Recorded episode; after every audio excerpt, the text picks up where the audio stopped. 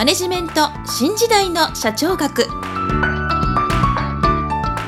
こんにちは。中小企業診断士の六角です。今回はマネジメント新時代の社長学第18回をお届けいたします。今回のテーマは無関心権です。もし私の著書図解でわかる経営の基本一番最初に読む本をお持ちの方は46ページ第2章第7節無関心権と命令に従う関係をご参照いただきたいと思います。それでは本題に移ります。前回権威についてお話ししたんですけれども権威というのは権威を持っている人が権威を持っているから命令を出された人がそれに従うということよりも命令を受けた人が命令を出した人が権威を持っていると認識することによって権威の効果が現れるということをお話ししました。今回はではどうやって命令を受ける人に命令を出す人がたくさんの命令を受け入れてもらえるようになるかということについてお話しいたします。その考え方についてバーナードは無関心権ゾーン・オブ・インディファレンスという考え方を使って説明しています。例えば会社の社長が従業員に対して通常は3日間かかる仕事をあさってまでに終わらせてくださいと指示をした時に従業員の方は何の疑問も持たずにその指示を受け入れて仕事を始めると思います。しかし社長が取引先から急いで仕事をしてほしいという依頼を受けてこの仕事は本来なら3日必要な仕事だけれども発注先から急いで納品してほしいという特別の依頼があったので明日までにこれを終わらせてもらいたいんだけどというように部下に指示をしたとします。この時その従業員が少し残業すれば2日で仕事を終わらせることができると考えればその指示を受けるということになると思います。そして無事にその仕事が翌日までに終わらせることができ社長がその労をねぎらうというような誘引を与えたとしたら次また同じような仕事を社長が従業員に対して行ったとしてもその従業員の方はそれほど躊躇せずにその社長の命令を受け入れるということになると思います。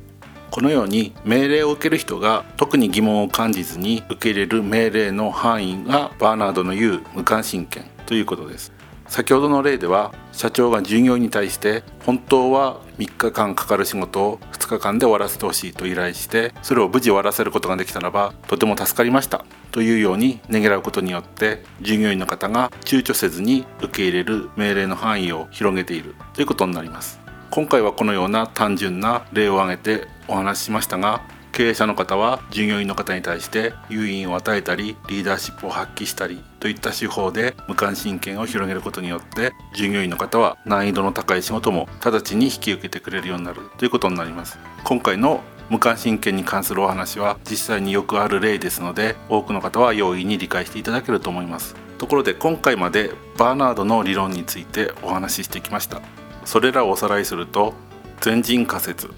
共同システム組織の3要素有効性と能率。公式組織と非公式組織。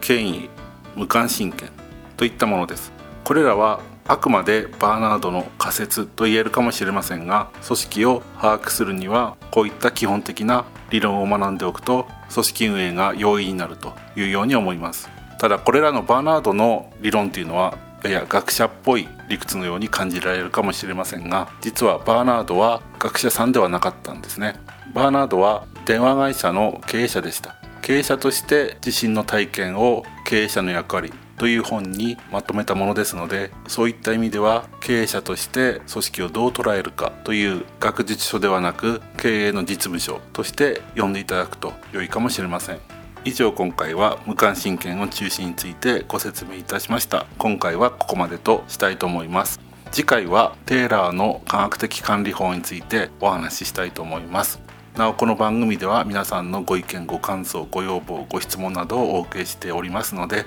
もしよろしければ Twitter アカウント SHACHOUGAKU 社長学をフォローしていただきダイレクトメッセージなどでお寄せいただければと思います。それではまた来週皆さんのお耳にかかりましょう。